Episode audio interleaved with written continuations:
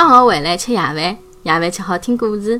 小朋友们，大家好，我是晨晨妈妈。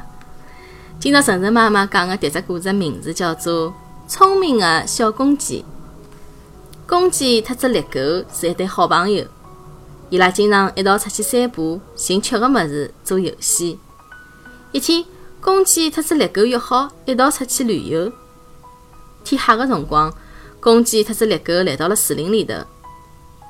好朋友，我走了吃力了，要么阿拉就蹲辣搿搭歇歇夜，到好伐？猎狗讲。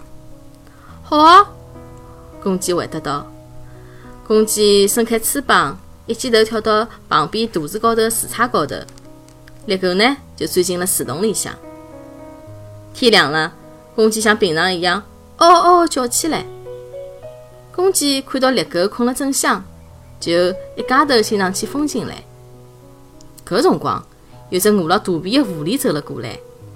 伊看到立辣树高头的公鸡，馋得来口流水哒哒滴。狐狸走到肚子高头，朝了公鸡喊：“亲爱的公鸡，长得好，侬好勿好下来，阿拉交个朋友？我欢喜脱侬搿能勤劳的公鸡交朋友。”公鸡一眼就看穿了狐狸的诡计，伊对狐狸讲：“我也老想下去。”但是树太高了，树洞里有的一把梯子，侬帮我人拿出来，我就好下去了。狐狸拿爪子伸进了树洞，摸到了一个老细老长的么子，就用力拿伊拉出来一看，原来是猎狗的爪子。猎狗一个猛扑，狐狸吓得拔腿就跑。公鸡看到狐狸狼狈的样子，高兴的哈哈大笑。